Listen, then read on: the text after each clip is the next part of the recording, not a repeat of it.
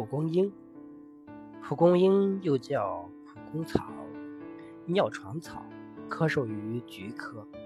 蒲公英根垂直，叶平展，丛生，叶片狭长，种子上有白色毛结成的绒球，花开后随风飘到新的地方，孕育新生命。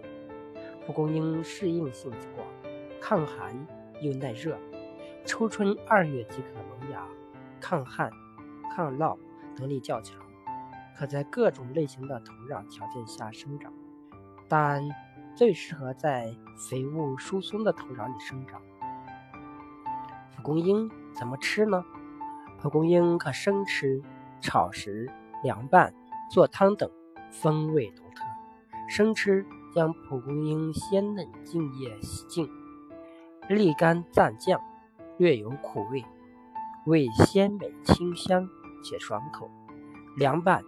洗净的蒲公英用沸水炒一分钟，沥出，用冷水冲一下，佐以辣椒油、味精、盐、香油、醋、蒜泥等，也可根据自己的口味拌成风味各异的小菜。